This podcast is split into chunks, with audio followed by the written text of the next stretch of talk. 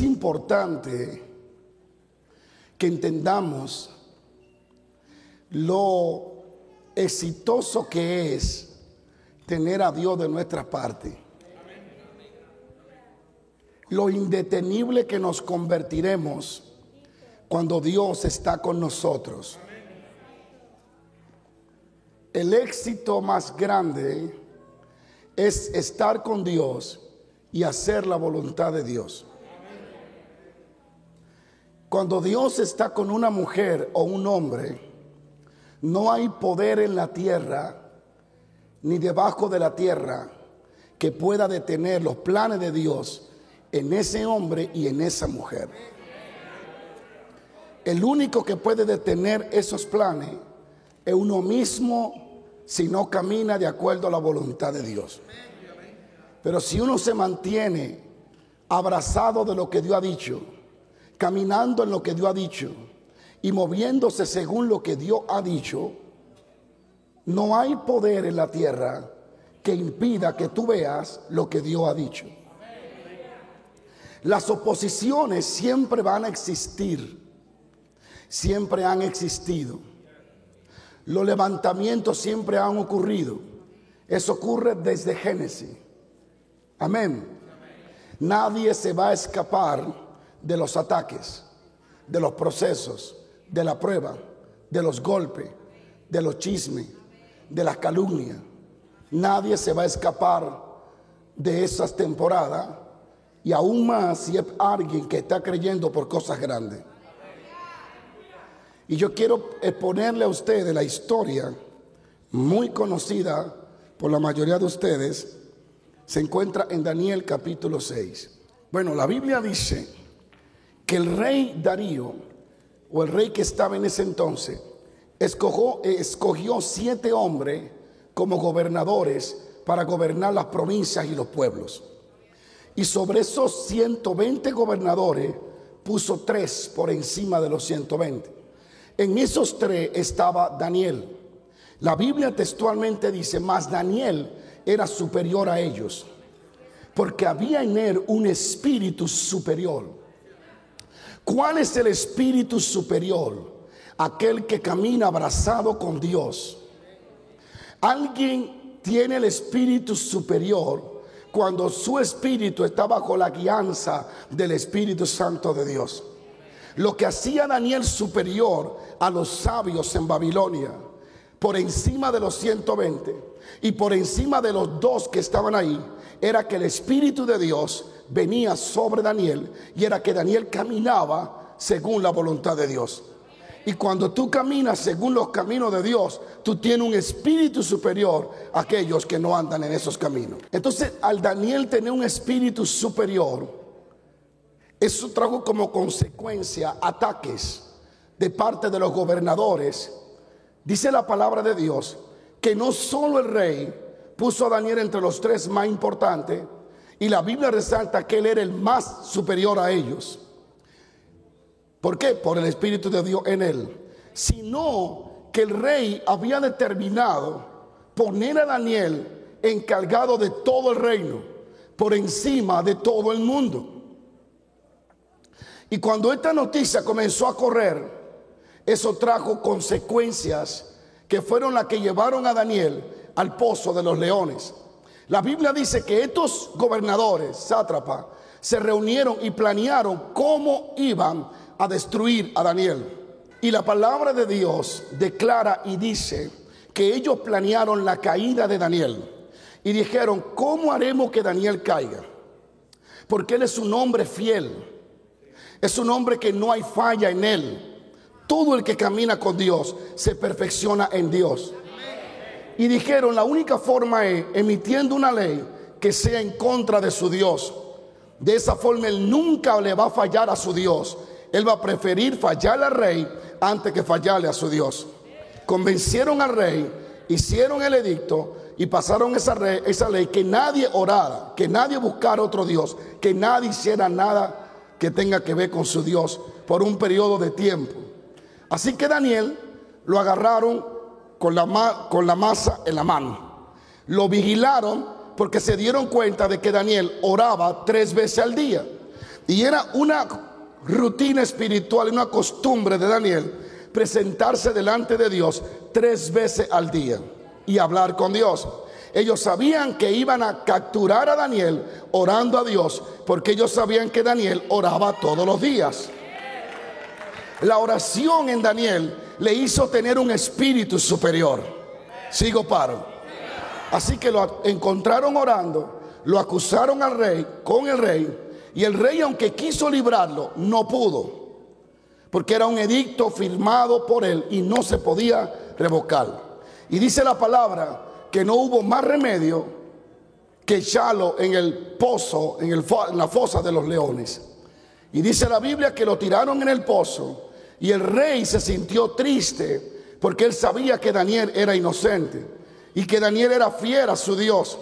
La Biblia dice que él no pudo dormir esa noche, ni recibió cántico ni danza. Dice que no comió y no pudo dormir, esperando que Dios hiciera algo.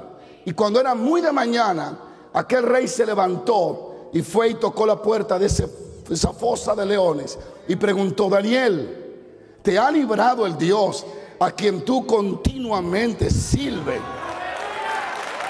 Escucha la fama de Daniel. La fama de Daniel no era que tenía dinero. La fama de Daniel no era que era el la promoción más grande. La fama de Daniel, actualizándolo, no era que tenía muchos views, muchos seguidores. La fama de Daniel en todo Babilonia era que era un hombre de oración y era un hombre fiel a Dios. La gente lo reconocía porque continuamente él le servía a Dios.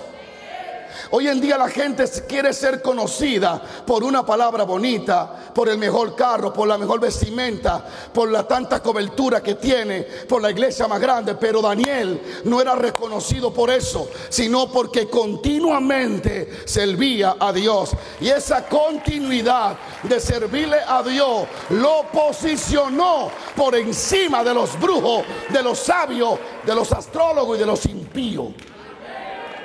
Dile al que te queda al lado, el que le sirve a Dios continuamente será posicionado por Dios. Que la gente te conozca porque eres una mujer de Dios. E-, es de mal gusto cuando la gente te reconoce por chismoso. Cuando la gente dice, muchacho, es un lengua larga. No, que nadie te conozca por malo, que te conozca por fiera a Dios, que te conozca por alguien de oración, que te conozca por alguien espiritual. Hay alguien que alaba a Dios. Hay gente que tú miras la foto y dices, no muchacho, esa mujer es chismosa. Pero hay otro que tú le miras, esa mujer sí ora. Daniel era conocido porque continuamente servía a su Dios. Y Daniel responde y dice, oh rey, que para siempre viva, vive. El Dios a quien yo sirvo me halló inocente. Y él envió su ángel para taparle la boca a los leones. ¿Sigo o paro? ¿Sabe lo que me atrajo la atención? Que el ángel nunca le quitó el deseo a los leones de que se comieran a Daniel. Los leones tuvieron que quedarse con deseo, pero sin poder tocar a Daniel. Cuando Dios decide protegerte, la gente se quedará con deseo de ver tu caída, pero no lo van a ver. Ay, Dios está en mi vida a predicar. Alguien tiene que alabar a Dios. Alguien tiene que alabar a Dios. Los leones querían comerse a Daniel. El detalle era que no podían. Porque había un ángel entre los leones y Daniel. Y aunque los leones rugían, el ángel le decía, si pasa de aquí te muere león. Te muere león. ¿Cuántos creen que hay ángeles caminando con ellos? ¿Cuánto creen que hay ángeles que caminan con usted? Sigo paro. Lo tiraron solo, pero él no estaba solo. Parecía que estaba solo, pero el ángel de Dios estaba allí. Cuando yo vi esa película que me enseñó Diana, de esa que hicieron los brasileños, hombre, cuando ese ángel aparece, yo dije, wow, se ve un ser celestial según ellos, era más poderoso de ahí a su nombre, rodeado de leones, pero los leones no podían ni siquiera darle una mordidita para probarlo. Porque los ángeles, el ángel de Jehová estaba ahí. Y cuando Dios está contigo, te pueden echar en el foso de los leones. Te pueden echar en el horno de fuego. ¿Y sabes qué lo único que van a lograr? Exhibir al Dios a quien tú le sirves. Alguien tiene que alabar a Dios.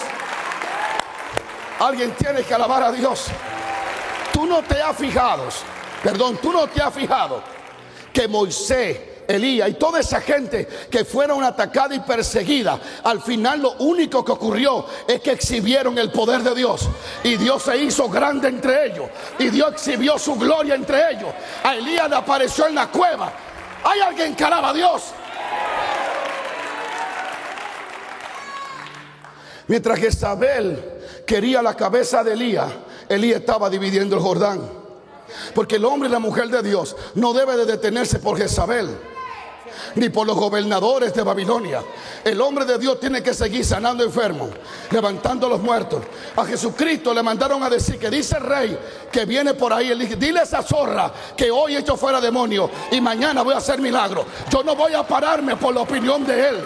Yo estoy centrado en establecer el reino de los cielos. Uh. Sigo paro. Daniel no dejó que alteraran su vida, ni dejó que la circunstancia que se levantó en contra de él le hiciera disminuir su vida de oración. Ellos hicieron de todo, pero no lo alteraron a él. Cuando tú aprendas no dejarte alterar por lo demás, tú eres más que vencedor. A su nombre. Tú no puedes permitir que la opinión pública decida tu estado de ánimo. Ni que te defina a ti. Ni que diga cuándo tú debes de hablar o no debes de hablar.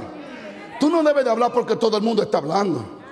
Tú no debes de hablar de Petronila porque todo el mundo mencionó a Petronila. Eso es falta de intimidad y de revelación. Si tú hablas de Navidad porque es Navidad, a ti te falta oración. Porque el hombre cuando va a la presencia de Dios puede ser el día de la madre. Y Dios dice, háblame del día del padre. Porque el hombre de Dios y la mujer de Dios se dejan dirigir por el Espíritu de Dios, no por la circunstancia. Sigo paro. No te deje alterar por ellos. Todos los gobernadores firmaron el plan Hicieron todo, alteraron el reino, alteraron todo, alteraron hasta los leones, menos a Daniel. Y lo más tremendo que la Biblia no registra que Daniel se quejó o se defendió. Daniel dijo, ok, ¿cómo es? Que el que ore a un Dios lo matan. Está bien. Yo no puedo cambiar esa ley, pero esa ley tampoco me puede cambiar a mí. Yo voy a seguir hablando con Dios. Yo no puedo callarle la boca a ellos, pero ellos tampoco me pueden callar la boca a mí. Hay alguien que alaba a Dios.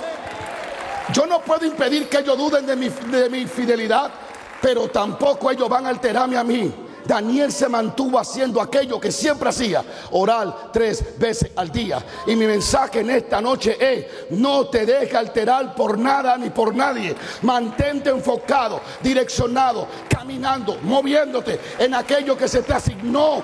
Vamos, créele a Dios y camina en el favor de Dios. Si tú dejas que te alteren las circunstancias hmm, y comienzas a tomar decisiones y hablar a la ligera, entonces ellos lograron destruirte. Cuando el que te persigue logra poner pensamiento en ti y tú hablas según lo que ellos, entonces te vencieron. La Biblia me dice a mí, no le responda al necio según su necedad. La mujer el hombre de Dios debe de centrarse en servirle a Dios. Sigo paro. Jesucristo estaba en una reunión predicando. Era un sábado. Y había un hombre con la mano seca. Y Jesús lo llamó al frente.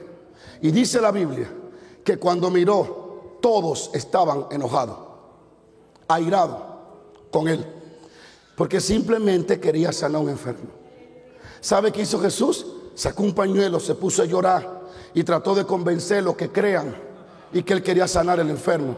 Trató de convencerle, por favor, tengan piedad. Jesús dijo, allá ustedes y el diablo que estén ustedes, ven. Y le extendió la mano y se la sanó.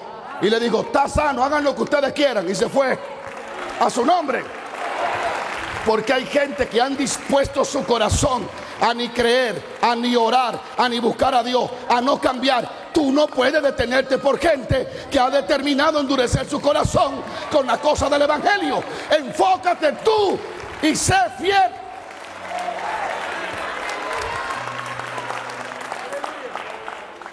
Dice la Biblia que Dios cerró la boca de los leones. No se pudieron comer a Daniel. Deseo le faltó, pero no se lo permitieron. El ángel de Dios le cerró la boca. Y yo soy de lo que creo que esos ángeles no solo existieron en aquel tiempo, creo que están aquí. Creo que Dios envía ángeles y creo que siempre estamos rodeados de la protección divina de Dios. Alguien diga aleluya. Dile al que te queda al lado, no estás solo. Pareciera que estaba solo Daniel, pero Dios estaba con él. Dile a alguien, Dios estaba con él. Dile a alguien, Dios estaba con él. Y dice la Biblia que salió Daniel intacto. No le pasó nada. Y cuando el rey Darío vio eso, tembló. Y sabe qué hizo? Agarró a todos los que planearon destruir a Daniel y lo echó a ellos. Esto es fuerte, a ellos, a sus esposas, a sus hijos. El pecado de ellos alcanzó su generación. Por eso debe de tener cuidado lo que habla, lo que dice lo que hace. Porque tus errores de pecado hoy pueden alcanzar a tus hijos. Y escúcheme, ellos no mueren en la boca de los leones porque maldijeron a Dios. Voy a, este punto lo voy a poner claro. Los hombres y las mujeres de Dios no son dioses, pero son siervos de Dios. Ellos dicen que fueron destruidos, no porque blasfemaron contra Dios, sino porque planearon matar a un hombre de Dios. Y la gente no piensa a veces y habla ligeramente. Y no sabe que a veces el hablar ligeramente puede traer consecuencias caóticas, tal vez no legales, porque posiblemente un cristiano no quiere tomar acciones legales, pero espiritualmente no se escaparán. Entonces tenemos que tener cuidado cuando nos levantamos en contra de una mujer de Dios, o de un cristiano o una cristiana que esté haciendo la voluntad de Dios. Amén. Dígale a alguien, ten cuidado porque Dios está en el cielo. Y esa gente murieron simplemente porque se habían levantado en contra de Daniel, que era un hombre de oración. Y dice la palabra de Dios que este rey mandó un edicto y dijo, teman y tiemblen ante el Dios de Daniel. Porque él fue librado de los leones porque confió en su Dios. Dígale a alguien, porque confió en su Dios. Y yo creo que el mismo Dios que libró a Daniel y que estuvo con Daniel estará con todo aquel que le busca con un corazón humilde, sincero y quebrantado ante Dios. La Biblia dice que Él no rechaza un corazón contristo y humillado. La gracia de Dios está disponible para todo aquel que la busque. Dios no tiene acepción de persona. A veces me sorprende cómo la gente cree que el pueblo judío es más especial que el pueblo normal. Cuando Pedro dice que en cualquier nación que se invoque a Dios, Dios estará allí. Dios no tiene pueblo preferido ni niño bonito. El único niño bonito de Dios, el que tiene un Dios bonito, el que busca ese Dios, el que ama ese Dios, el que se humilla ante ese Dios. Con Israel hay mandamientos, hay promesas que se cumplirán. Pero eso no lo hace más especial que alguien que esté lleno del Espíritu Santo de Dios. A su nombre. Así que debemos de tener la confianza que lo que esperan en Jehová tendrán fuerza. Que lo que están en Dios están protegidos. Y que todo Dios lo tiene bajo control. Que el Señor está aquí. Tú tienes que tener la confianza de acostarte en paz y levantarte en paz sabiendo que Dios tiene dominio de tus pasos y que Dios tiene planificada tu vida y que Él te cuida 24 horas al día, que Él está contigo. Jesucristo dijo, estaré con vosotros. ¿Cuántos creen que Dios está con ellos? Si Dios es con vosotros, ¿quién? A su nombre. Dale la mano a tu hermano y dile, Dios está contigo. Dile, Dios está contigo. Daniel trataron de destruirlo y lo destruido fueron ellos. Trataron de desaparecerlo y lo que desaparecieron fueron ellos. En esta historia hay muchas cosas que aprender, demasiadas. Pero le quiero contar cinco puntos. Cinco puntos importantes que debemos de traducirlo a nuestros días. Para que entendamos y comprendamos que el éxito en Dios cuesta. Una vez le dije a un hombre de Dios, crecer duele. Duele. Pero no podemos hacer nada para evitar el dolor. Lo único que podemos hacer es lo que hizo Pablo. Derribado, pero no destruido. Me duele, pero no me puedo detener. ¿Sabe cuando alguien tiene en su corazón una pasión por algo que nada lo puede hacer desistir. Hacia la mujer de Dios cuando tiene una sinacción de parte de Dios. Hay cinco puntos importantes que quiero tocar. Diga conmigo, cinco puntos. Lo primero que aprendemos en esta historia, líder de niños, es que nadie puede gozar de un éxito si no está rodeado de gente que lo van a envidiar. Todo éxito en tu vida atraerá envidia. Daniel comienza a ser enviado, envidiado, todo por el éxito que Dios le había dado. El hombre se hizo grande en Dios porque Dios lo engrandeció. Le dio visiones y le dio dones que lo posicionaron en lugares que ellos no eran posicionados. Y eso generó una envidia tan fuerte que ellos querían destruir a Daniel. Porque hay gente como los gobernadores, que ellos piensan que destruyéndote a ti, entonces que ellos van a crecer. Cuando alguien hace eso, yo le tengo pena. ¿Por qué? Porque una persona que no entiende su posición y que aún no se conoce a sí mismo, tú no tienes que desear la caída de otro para tú crecer. Dios es suficientemente Dios para darte tu tajá a ti y tu tajá a ellos. Hay alguien que alaba a Dios. Y tienes que entender, son puntos que no me gustaría a veces predicarlo pero la iglesia lo vive. Tiene que entender que cuando comenzaste a crecer, comenzaron los envidiosos. Que cuando comience a hacer algo bueno y algo que dé resultado, no todos te van a aplaudir. Si tú esperas que todos te aplaudan, pero ¿en qué evangelio que usted está? Entienda que todo éxito en su vida traerá envidia de mucha gente. Sigo paro. Daniel comenzó a ser envidiado por los gobernadores.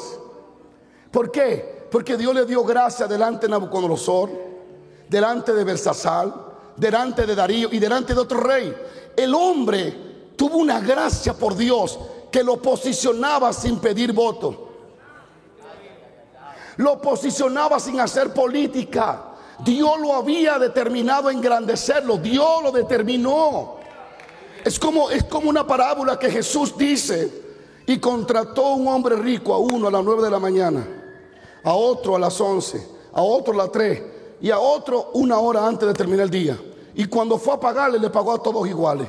El de las nueve se quejó y dijo, pero que yo tengo más tiempo en el Evangelio Es que yo siempre soy el diácono. ¿Por qué tiene que ser el predicador que se convirtió hace tres meses? ¿Y sabe lo que dijo Jesús? Porque a mí me da la gana de darle mi dinero a quien yo quiera y usar al que a mí me da la gana. ¿Cuándo es que van a entender que a Dios el que le da la gana de bendecir a la gente? A su nombre. Todo en Daniel ese problema comenzó porque comenzó a tener el éxito de Dios en su vida. Así que si vas a tener una compañía y tú piensas que no va a tener amigos tuyos que te envidien, amigo, abra los ojos entonces. Porque esos amigos que te están aplaudiendo posiblemente están tratando de romper tu contrato por atrás, ofreciendo el trabajo más barato con tal de que tú no prosperes. A su nombre. Pero te tengo que decir cuál será tu posición frente a los envidiosos. Seguir siendo fiel, seguir siendo bueno, seguir siendo justo para que no sea como ellos. Sigo paro. ¿Por qué envidian? ¿Por qué a veces hay personas que envidian el éxito del otro? De los gobernadores yo lo entiendo. Ellos no tenían el espíritu de Daniel no le servían a Dios. Lo que no entiendo de alguien que le sirva el mismo Dios que tú le sirves. Porque tiene que envidiar a un siervo de Dios si tú también eres una sierva de Dios. Sigo paro, lo dejo aquí. ¿Por qué envidian? Yo le escribí esto. Personas que no pueden ver su potencial que ellos mismos ya tienen. Cuando comienzas a envidiar a otro, es porque tú no has descubierto el potencial que tú tienes. Si tú descubres lo que tú tienes, no te va a dar tiempo mirar para el lado. Te vas a concentrar en trabajar en lo que Dios te dio. Pero cuando tú solo estás mirando para el lado, es porque tú no has visto lo que Dios a ti te ha dado. ¿Alguien puede alabar a Dios? Todos tenemos un potencial dado por Dios porque Él le dio dones a los hombres. Alguien tiene que alabar a Dios. Todos aquí tenemos una gracia dada por Dios. La gracia mía no se parece a la tuya, ni la tuya se parece a la mía. Pero yo necesito tu gracia y tú necesitas la mía. Sigo paro. Sigo o paro. Cuando alguien envidia a otro es porque carece de revelación de sí mismo y no entiende el potencial que hay en él ya puesto por Dios. Alguien tiene que alabar a Dios. Antes de venir a la tierra, todos vinimos con un paquete completo. Si tú descubres el potencial de Dios en ti, te garantizo que tú no tienes tiempo para mirar los errores de otros. Porque tú estarás tan enfocado en perfeccionando tus errores que tú no tienes tiempo para perfeccionar el error del otro. Sigo paro, sigo paro. Así que esas personas que viven envidiando a otros porque no se conocen a ellos mismos. Segundo, ¿por qué envidian?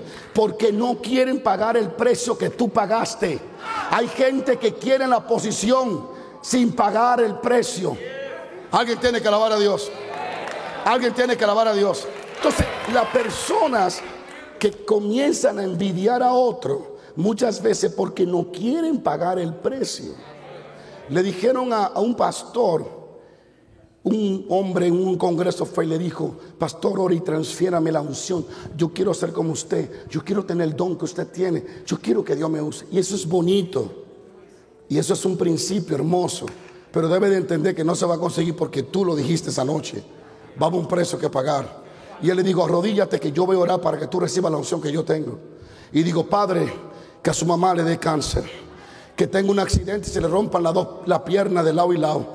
Padre, que quede tuerto. Y comenzó a orar. Y él dijo, hey, hey, no me eches maldición, yo lo que quiero que tú me ungas. Le digo, ¿cómo tú quieres la unción que yo tengo si tú no quieres pasar por donde yo he pasado?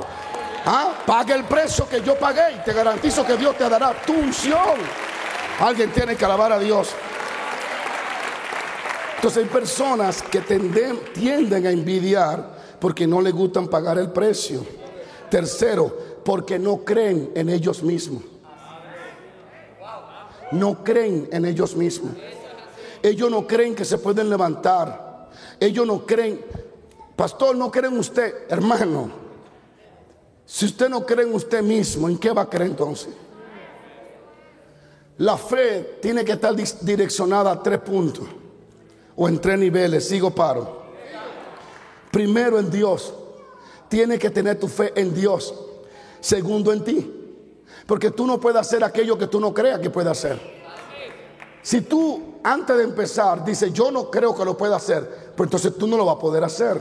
Tú tienes que tener fe en que tú puedes, porque todo lo puedo en Cristo que me fortalece. Voy a leer aquí, tú no puedes recibir lo que tú no puedes creer. Todo, di conmigo, todo será alcanzado cuando tú crees que es alcanzado a su nombre. Tiene que tener fe en Dios, la fe tuya es en Dios. Segundo, tiene que estar, tiene que creer que tú puedes, que tú puedes levantarte, que tú puedes lograrlo, que tú puedes vencer. Y tercero, tiene que creer en alguien también, creer en los demás. Porque hay gente tan desconfiada que no creen ni en ellos ni en los demás. Y por eso hay multimillonarios con cáncer en el estómago, no duermen. Porque ponen a alguien a supervisar el negocio y ellos tienen que ponen una cámara para pillarlo 24 horas al día. En alguien tiene que confiar aunque te engañen. A su nombre. Jesús confió en los demás también. Y creyó que Pedro se podía levantar. A su nombre. A su nombre. Dile a alguien, ten fe que Dios va a hacer algo en tu vida. Termino, la envidia. No podemos permitir que esté en nuestro corazón. La palabra de Dios muestra por qué viene la envidia. La envidia hacia ti vendrá por la excelencia de tu trabajo. Cuando tú tienes éxito en algo en Dios, va a generar envidia de mucha gente. Eso no debe darte tristeza. Por ti no, sino por ellos. Ni tampoco el hecho de que te envidie la gente es para que tú digas, no, no, no voy a hacer nada para que nadie me ataque, para que nadie me envidie. Porque entonces ya ellos entonces te detuvieron. El diablo logró su objetivo. Tú oras por ellos y tú sigues para adelante haciendo lo que Dios te mandó. Eclesiastés 4:4, mira lo que, lo que dice. He visto asimismo que todo trabajo y toda excelencia de obra despierta la envidia del hombre contra su prójimo. Y dice, esto es vanidad y aflicción de espíritu. Toda excelencia de obra despierta envidia en lo que son mediocres. ¿En quién despierta la envidia, la excelencia? En lo que no son excelentes. ¿En quién un ungido, una ungida despierta envidia? En lo que no pagan el precio por la unción. Estos son pequeños problemas que muchas veces frente a las redes sociales uno lo piensa para hablarlo porque uno sabe cuántos amigos hay allí oyendo y uno tiene cordura y uno lo piensa. Pero también hay un pueblo sufriendo, pensando que llegó a la iglesia y que llegó al jardín del Edén y que allí no habrán espinas. Y a veces tienen que escuchar que sí hay envidioso en medio de la iglesia.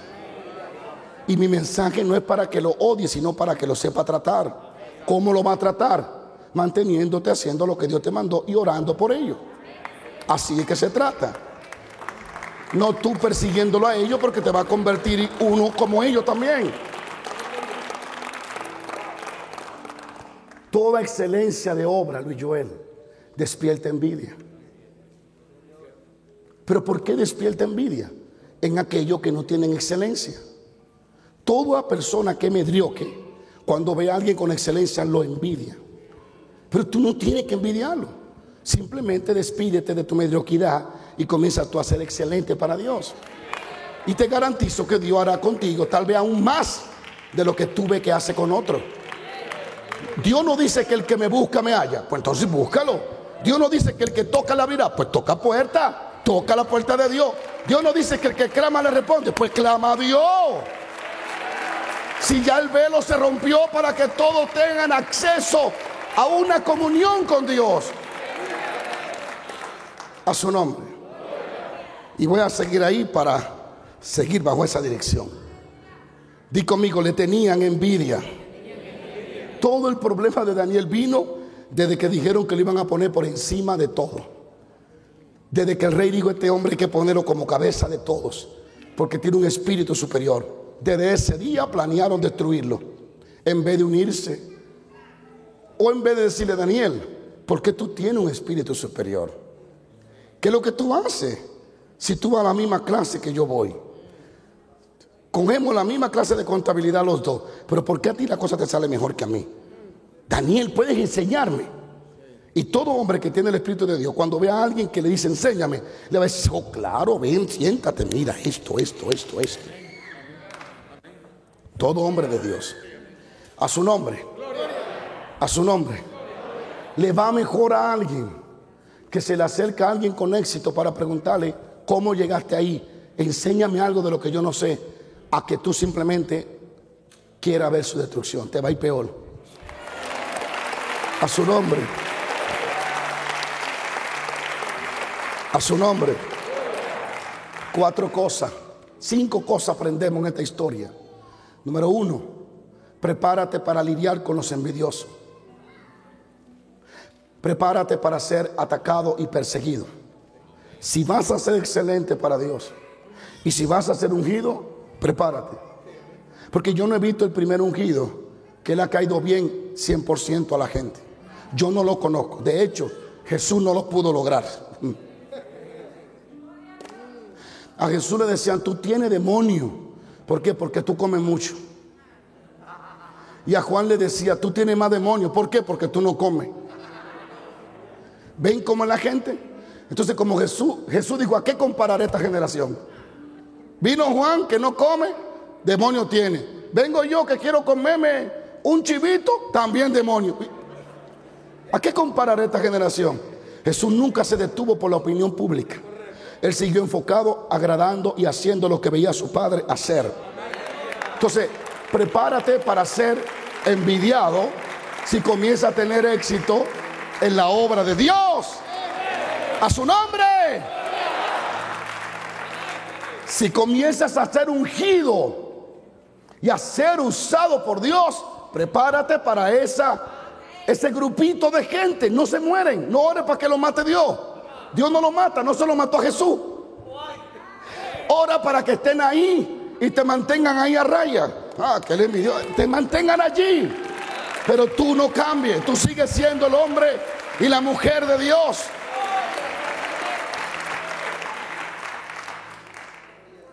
Prepárense para eso. Ah, se me fue el tiempo, me quedan 10 minutos. Prepárense para ese, ese tiempo. Y ese tiempo no se termina. A veces uno quisiera que se acabó. Ay, se acabó. Wow, gloria a Dios. Ya me libré. ¡Pam! ¡Pam! Se podía hasta la cuenta es. Hasta que tú tengas éxito. Desde que tú te conviertes en un derrotado, un don nadie, nadie habla de ti. Yo no he visto la primera persona atacando al que nadie conoce. Sigo paro. Yo no, mira, yo he visto mucho loco, pero yo nunca he visto un loco tirarle piedra a una mata que no tenga fruto. Ni los locos hacen eso. Siempre le tiran piedra, piedra, piedra al que tiene mango, al que tiene, al que tiene algo. Entonces, yo nunca he visto una ungida o un ungido, una mujer de Dios que esté 100% de acuerdo el mundo con él o que esté 100% de acuerdo la iglesia con él. Yo no lo he visto. He leído mucha historia. Charles Finney lo perseguía. A Allen, que era uno de los hombres más usados por Dios. Le hablo de ser usado por Dios. ¿Me siguen? Usado hasta la tremendo. Ahí están sus videos. Paralítico, era tremendo. Fue Ese hombre tremeció. Eso era impresionante. Lo último que hicieron fue que contrataron un policía y le pagaron, y no voy a decir el concilio que es, y es bastante grande, y le pagaron para que le diera un ticket porque estaba ebrio.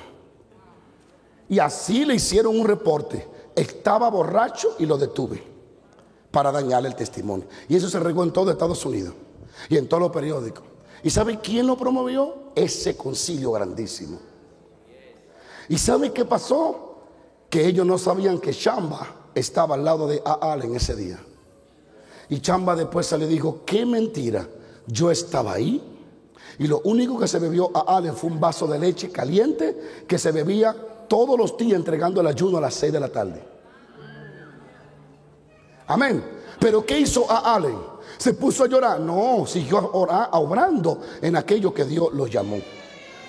Catherine Kuhlman cometió muchos errores, como yo y como ustedes. Y en una ocasión fue a una ciudad a predicar. Y mandaron una carta. ¿Y sabe quién la hizo la carta? Ya ustedes se imaginan. No fue los brujos, ni los satanistas. ya usted sabe más o menos quién. Y la carta era para que la leyera toda la confraternidad y toda la gente de allí y dijera, esta mujer se divorció, destruyó un matrimonio, vivió cinco años en adulterio, en fornicación, no la reciban. ¿Y sabe quién recibió la carta? El jefe de la policía. ¿Y sabe qué hizo el jefe de la policía? La rompió. Le digo, Catherine, ese es tu pasado. No me interesa. Predica. ¿Me siguen? ¿Me siguen? Es decir, todos en algún momento estaremos expuestos a esta temporada. Por lo tanto, prepárese para ella, para que usted no dañe su corazón, sino que mantenga su amor hacia los demás, su oración y siendo fiel en aquello que Dios lo llamó. Yo prefiero mantenerme fiel en lo que Dios me llamó, aunque el mundo, eh, mira, aunque usted no vuelva más a la iglesia, aunque me soltaron, aunque me de, aunque hagan lo que les dé la gana. Si yo me mantengo fiel al llamado que me hizo el Eterno, Él puede sacar una generación más poderosa que la que está aquí. Hay alguien que alaba a Dios. Enfócate en el Señor. Sigo paro, dígame, sigo paro. Fue envidiado. Punto número dos importante. En esa temporada el hombre no lo pudo ayudar. Habrán temporadas donde tus mejores amigos van a querer, pero no van a poder. Son temporadas donde Dios no permite que te ayuden para que nadie se lleve la gloria cuando Él te levante. Son temporadas donde la fuerza del hombre no puede. Y es donde le da paso a la fuerza y al poder de Dios. ¿Sabe qué dice la Biblia, Axel? Que el rey quería librar a Daniel, pero no podía. Te ha tocado momentos donde tú quisieras que te ayuden, pero no lo hacen. Si no eres espiritual, te va a llenar de rencor. Tanto que ayudé a Petronila, mira, y ahora que yo estoy pasando, no, ni siquiera me llama. Tranquilo. Dios no ha permitido que mano de hombre te ayude. Habrán temporadas que ni el abogado te va a ayudar ni el juez. Que solo el ángel de Jehová hará presencia momentos donde Dios le va a decir a la mano del hombre, no te metas aquí, no ayude, porque este es mi proceso con mi ungida, con mi ungido. Y aquí no quiero mano de hombre. Esto se trata entre Dios y su ungido, entre Dios y su ungida, entre Dios y su siervo. Este es el trato mío con él. No me lo ayuden. Deje que lo tiren en el pozo de los leones. Deje que rujan, que al final del día yo voy a aparecer y yo voy a revelar quién soy en él o en ella. Momento donde Dios no va a permitir que la mano del hombre te ayude. Y esos momentos duelen. Porque son momentos donde a ti te gustaría que te tiendan las manos. Si le pregunto a usted, no terminamos hoy, porque usted tiene una historia más larga que de aquí a California. Sigo paro. Dominga que le pregunten. Si pregunto, no nos vamos. Yo estoy tratando de predicar corto hoy. A su nombre. Todos vivimos ese tiempo donde el abogado no engaña, donde, donde no hay nada, donde decimos, y ahora pareciera que estamos a punto de decir, oh, ¿quién podrá? Mire cómo venga el chapulín todo. ¿eh? Usted no tendrá que decir quién podrá defenderme. Usted sabe quién lo llamó. Usted sabe quién ungió. Usted sabe quién es su Dios. Usted sabe en quién ha creído. Usted sabe a quién le sirve momento donde Dios dice, no quiero mano de hombre con él. Hurra Mashanda, esa soledad donde tú dices, Dios mío, ni los pajaritos cantan. Señor, ¿dónde tú estás? Y él como un gigante observándote allí en silencio. Hay alguien que alaba a Dios. Y el diablo diciendo, lo voy a destruir, ni te mueva. Porque aquí ni los demonios lo quiero. Esto entre mi ungido y yo. ¡Uh! Alguien alaba la gloria de Dios. Por eso es que Dios se le aparece a Moisés solo. No se le apareció cuando estaba con la mujer ni con los hijos. Se le apareció solo. Y le dijo, yo soy el que soy. Oh, cuando Dios dice, no quiero mano de hombre, es porque Él mismo será tu mano.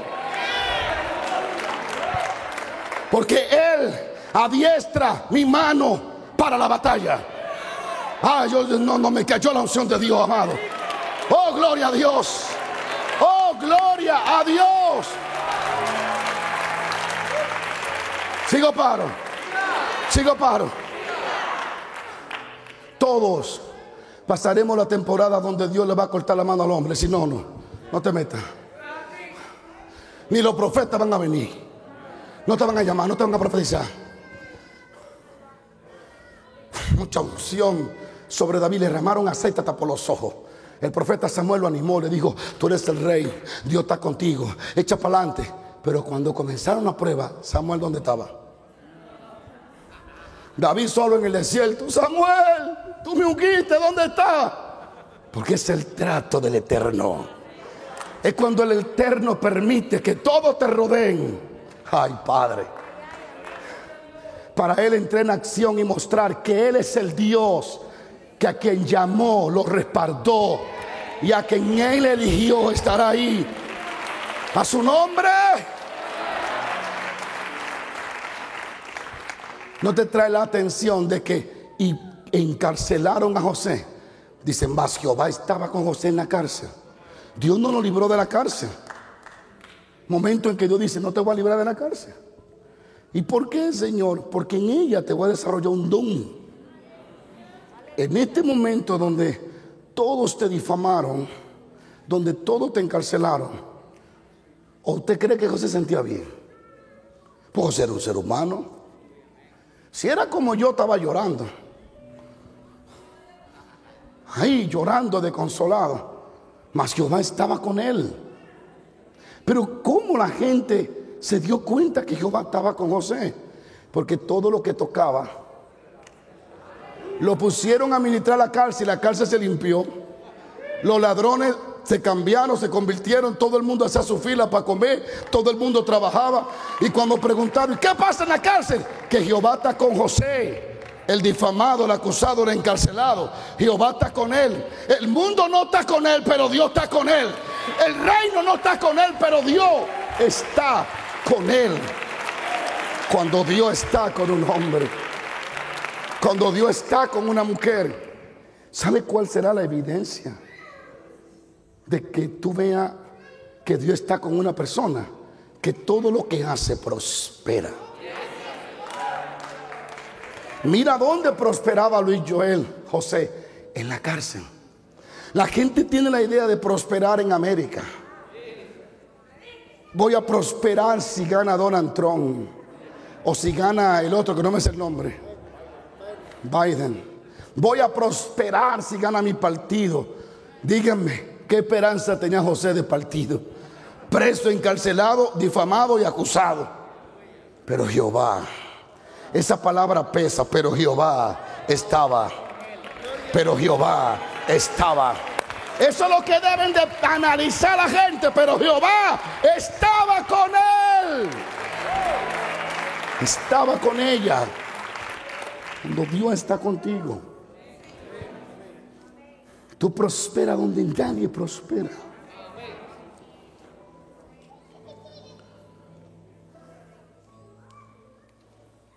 Yo he vivido en carne propia la envidia. Y cuando tú saludas a alguien envidioso, tú le das una hipocresía que parece un filo de espada que le salen así. Tú dices, Dios mío, pero no se da, ella no se da cuenta. Todo porque a Jehová, lo va a decir así, lo va a decir con todo gusto. Todo porque a Jehová le dio la gana de hacer contigo lo que él le dio la gana de hacer. aceptemos la voluntad de Dios en la gente y honremos la decisión de Dios de levantar a un hermano en Europa, a un hermano en México, a quien Él quiera levantar. Amén. Diga conmigo tiempos donde la mano del hombre no te va a ayudar. Lo tercero que aprendemos es que el único que te va a ayudar es Dios mismo. Temporada donde solo la mano de Dios te podrá sacar. Y Dios no permitió que Darío ayudara a Daniel. Dios dijo, yo mismo lo voy a ayudar. Porque si Él me honró a mí, yo lo voy a honrar a Él. Yo quiero que tú tengas muy en claro esta palabra. Dios mismo te va a ayudar. Dios mismo te va a sacar de ese pozo. Dios mismo te va a sacar de esa temporada. Dios mismo va a ayudar tu matrimonio, tu casa. Dios mismo te va a sacar de esa deuda. Dios mismo va a callar los leones en contra de ti. Dios mismo. A su nombre. Los que esperan en Jehová no serán avergonzados. Tendrán nuevas fuerzas, pero no serán avergonzados los quemarosos, Coramaja, los que esperan a Jehová. Jehová vendrá como león rugiente devorando todo, todo a su alrededor que quiera detener a la, a la mujer o al hombre de Dios. Jehová vendrá montado en un querubín vestido de guerra. Aleluya, pisa. Alguien tiene que alabar a Dios. Él saldrá como varón de guerra a favor de aquellos, de aquellos que esperan en él, de aquellos que como Daniel están dispuestos a perder la vida, pero jamás, jamás deshonrar a su Dios y perder la comunión con Él. En esta historia vemos un hombre, un hombre que determina morir antes de dejar de hablarle a Dios. Quiero que lo tenga en tu corazón. Los que confiaron en Él, Rumasá. ¿Saben lo que dijo el rey? Él confió en su Dios y su Dios lo libró. La Biblia dice, aquellos confían en carro, en guinete, mas nosotros en Jehová esperaremos.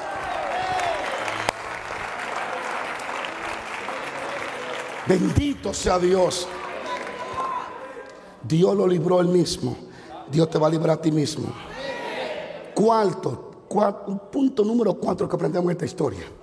Y esto lo voy a decir suave para que no suene eh, raro. El que desea, el mal que desea para otro, te alcanzará a ti. Y esta ley no va solamente para los hermanitos, va para los pastores, para los profetas, los salmitas, los apóstoles y todo el mundo. El mal que desea para otro, te alcanzará a ti. Así que yo siendo usted, no le deseo mal a nadie entonces. Le deseo bien hasta los chivos. Que te vaya bien, ve, que te vaya bien. Hasta los que te persiguen, te bendigo, te bendigo, te bendigo. Por eso dice, bendecía a los que os maldicen. Orad por los que os persiguen. Esa es mi posición, porque esa es la posición de esta. De esta Biblia, esta es la posición de esta palabra. Y Jesús fue que lo enseñó. Así que no desee mal para otro para que no te alcance a ti. Y cinco, y termino. El fin de tu prueba será la exaltación de tu Dios. Cada proceso, fíjate, la Biblia dice que prosperó Daniel más. Dice el final de la Biblia que Daniel halló gracia con ese rey y con el otro y fue próspero. Lo que ellos querían convertir en una historia de fracaso, Dios la convirtió en una historia de prosperidad y de éxito. Porque Daniel era fiel a Dios, a su nombre. Así que resiste en tu proceso, resiste en la batalla, resiste en, en lo que esté experimentando. Porque si te mantienes fiel a Dios, el final de tu proceso será la prosperidad de Dios para ti. Bye.